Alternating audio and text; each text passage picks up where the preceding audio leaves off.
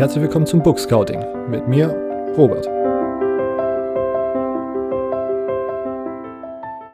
Hallo und herzlich willkommen zur neuen Folge des College Football Germany Podcast. Ähm, wie ihr hört, ich bin alleine. Ähm, wie ihr seht, es ist eine neue Folge vom Book Scouting. Es geht um das Buch College Football 101 von Nils Müller.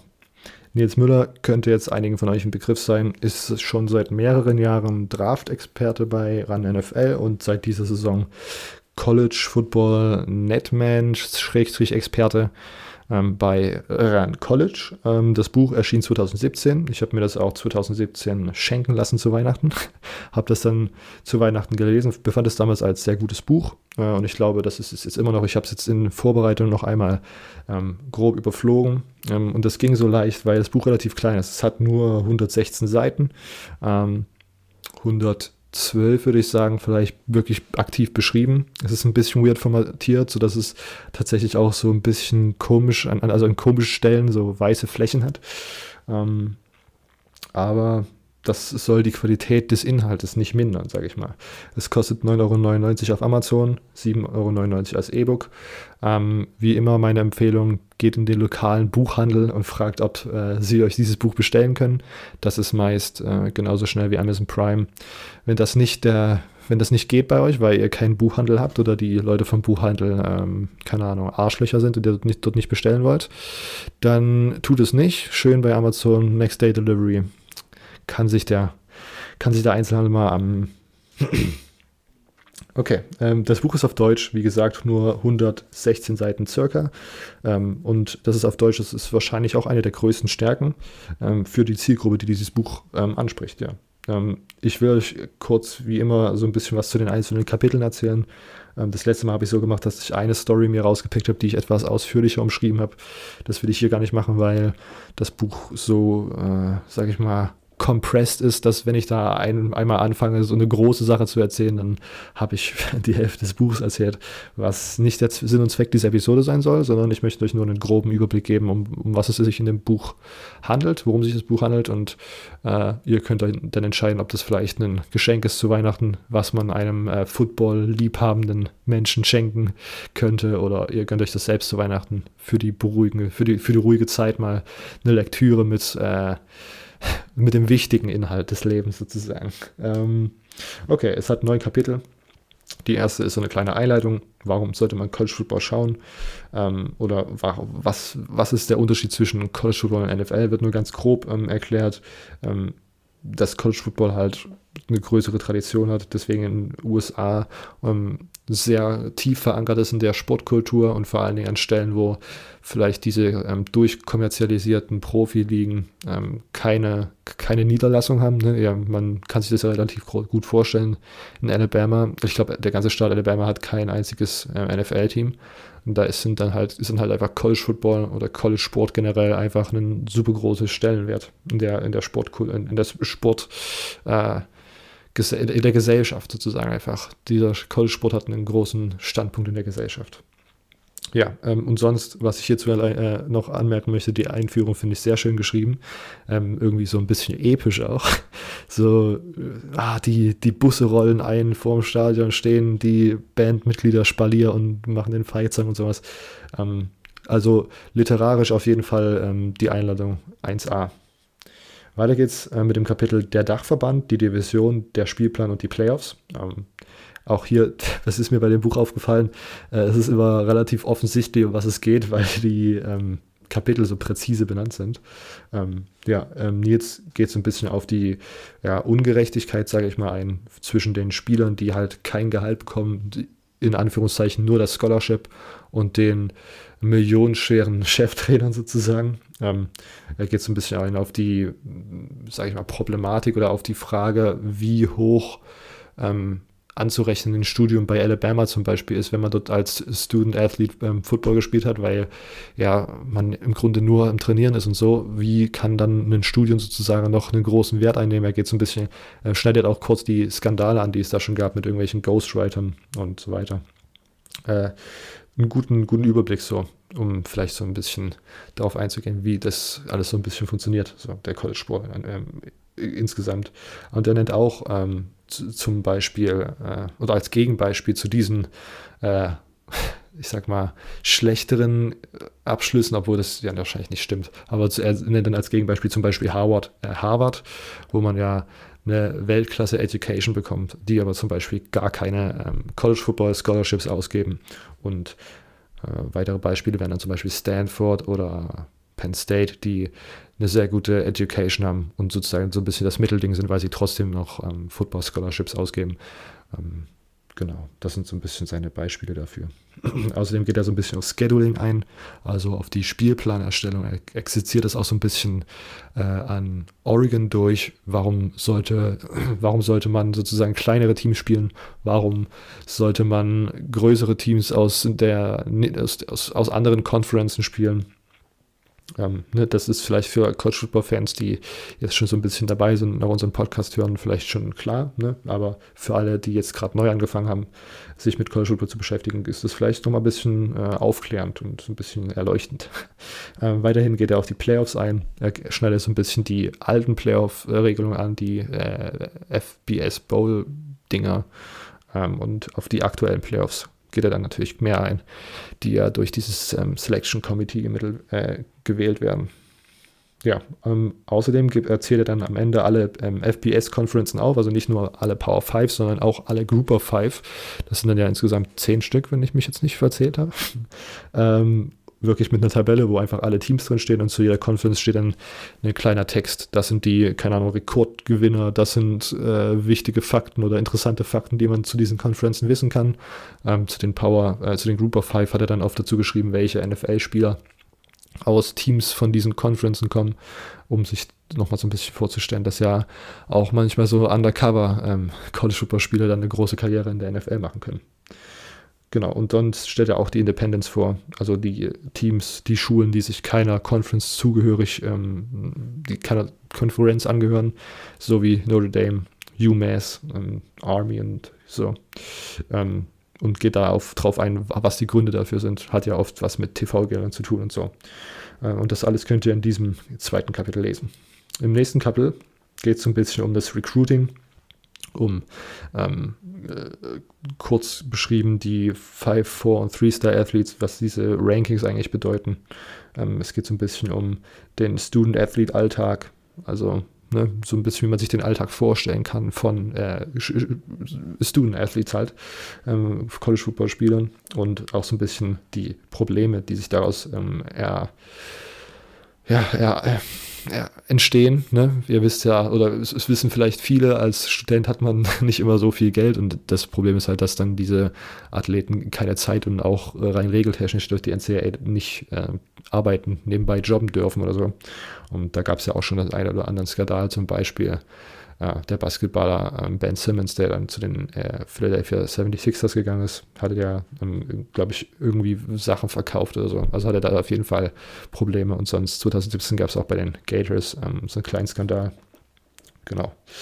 Ähm, ähm, nächstes Kapitel, ähm, der Sport, andere Systeme und Regeln. Auch hier relativ self-explanatory, äh, diese Kapitelüberschrift. Er geht so ein bisschen auf die Regelunterschiede zwischen NFL und College ein. Auch hier, das dürfte vielleicht vielen, die jetzt schon so ein paar Spiele gesehen haben, diese Saison klar sein. Ich glaube, das wird bei Run College des Öfteren mal erwähnt. Ähm, und auch wir haben ja schon mal eine kleine Episode dazu gemacht, wo wir ausführlich auf diese Regelunterschiede eingegangen sind. Also falls ihr euch das jetzt gleich reinziehen möchtet, könnt ihr das auch äh, scrollt einfach im Podcast-Feed so ein bisschen runter. CFB Basics, ähm, Regelunterschiede zur NFL. Ähm, weiterhin äh, geht es um die unterschiedlichen Anforderungen an Spieler, dass die Colleges sozusagen ich sag mal, nicht so festgelegt sind wie die NFL. In der NFL weiß man, dieser Spieler spielt Cornerback, dieser Spieler spielt Wide Receiver. Im College ist es halt so, wenn du einen Athlet hast, kann der manchmal mehrere Positionen spielen, kommt aus der, kommt aus der Highschool, hat Quarterback gespielt und wird dann auf Running Back eingesetzt oder auf Receiver, wie auch immer.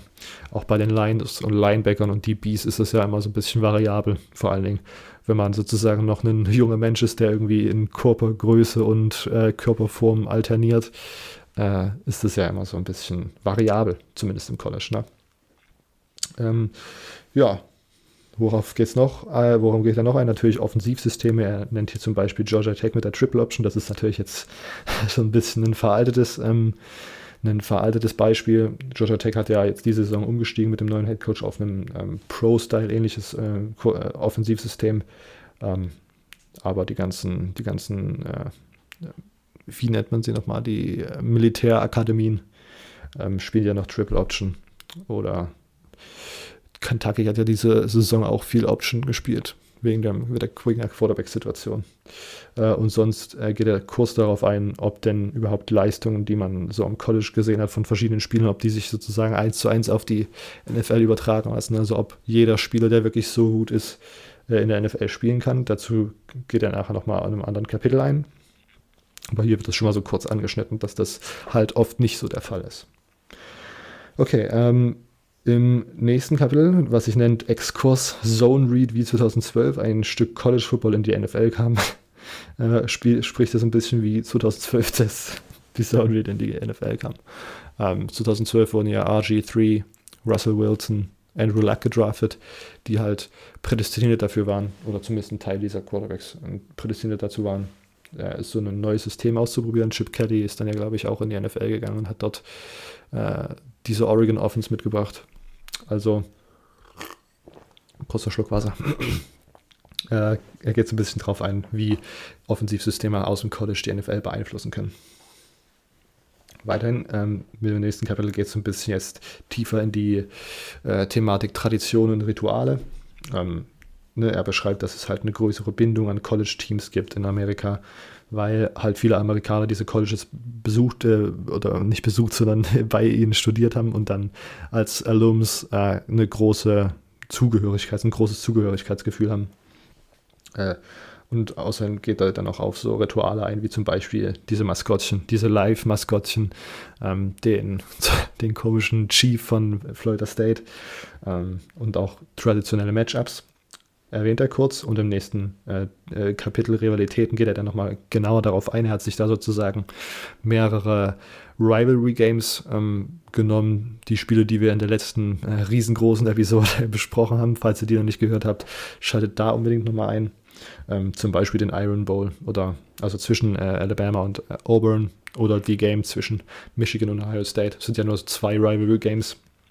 Und er hat sich dann noch mehr rausgenommen, über die die ich jetzt nicht erwähnen möchte, weil sonst hatte das ja keinen Sinn, hier ein Buch vorzustellen, wenn ich im Grunde den Inhalt wiedergeben werde.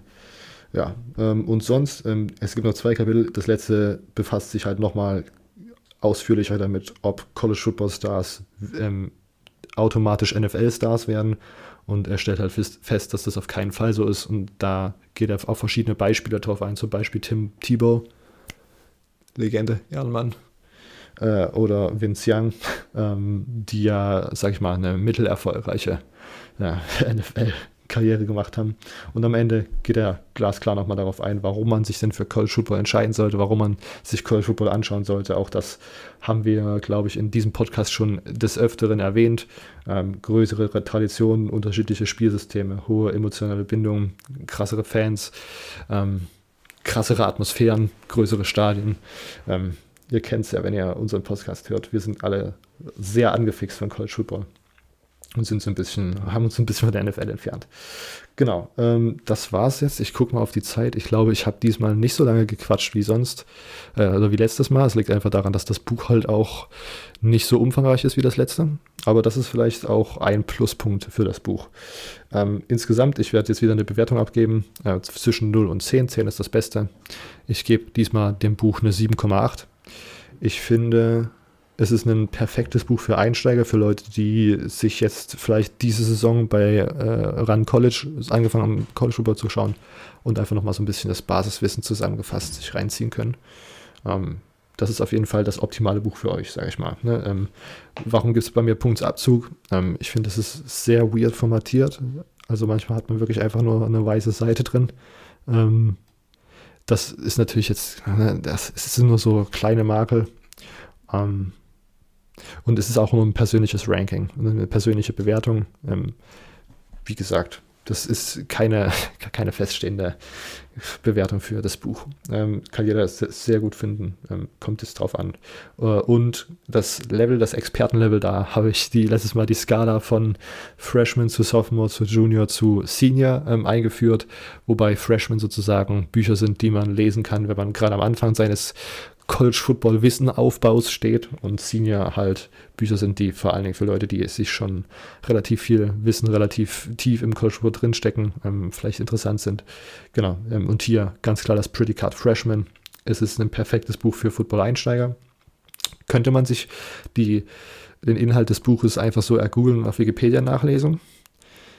Ja, das könnte man, aber ähm, wer sich schon mal so ein bisschen mit Football, Wikipedia ähm, und Football, sag ich mal, zu Artikeln und so befasst hat, weiß, dass das schwierig ist, da vielleicht gute Sachen auf Deutsch ranzukriegen. Ähm, manche Artikel auf Deutsch sind auch einfach nur kompletter Quatsch und viel zu kurz und da wird viel zu viel weggelassen. Und die amerikanischen sind dann äh, sehr umfangreich und vielleicht so ein bisschen overwhelming für Leute, die gerade mit College Football angefangen haben. Und deswegen finde ich, hat das Buch auf jeden Fall eine Daseinsberechtigung, ähm, weil es halt gut, kompakt, äh, schön geschrieben, alles Wichtige, das im College Football zusammenfasst. Ihr könnt das Buch wirklich in, glaube ich, zwei Stunden einfach so durchlesen. Ähm, was vielleicht manche als Kritikpunkt ansehen, aber ich denke, das ist ein Prime, ein Prime-Beispiel für snackable Content so. Man einfach kurz vor der Samstag 12 Uhr wacht ihr auf, keine Ahnung, oder wann auch immer man aufwacht, äh, und dann kurz vor, kurz vor Anstoß kann man sich das Buch nochmal reinziehen und hat sozusagen das ganze Basiswissen inhaliert, was man wissen muss. Okay. Das war es auch schon. Ich will diese Episode schon gar nicht mehr länger künstlich in die Länge ziehen. Ähm, also 7,8 von 10 von mir und Level Freshman. Klare Empfehlung an alle Leute, die äh, jetzt ihre College Football Interessenskarriere sozusagen gerade angefangen haben. Für Leute, die schon äh, zehn Jahre im College Football sind und im Grunde halb in den USA leben und zu jedem äh, Spiel äh, von, von ihrem College Team gehen, ist vielleicht nicht das richtige Buch für euch. Aber ihr könnt es trotzdem lesen. So, es schadet ja nie. Ne?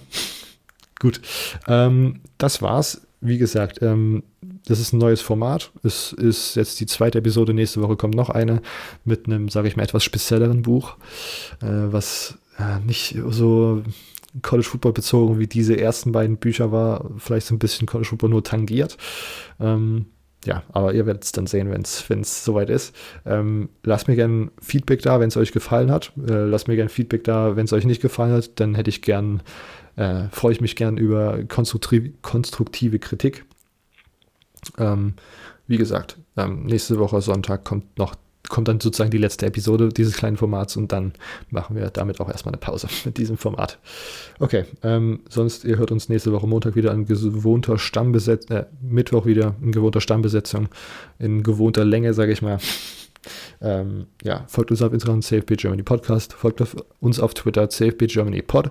Ähm, dort findet ihr auch die Links zu unserer Website, cfbgermanypodcast.home.blog. Und auf dieser Website findet ihr äh, alle Links zu unseren privaten Twitter-Kanälen, USW, also den Twitter-Kanälen von Silvio, Immer und mir. Okay, ähm, bis Mittwoch.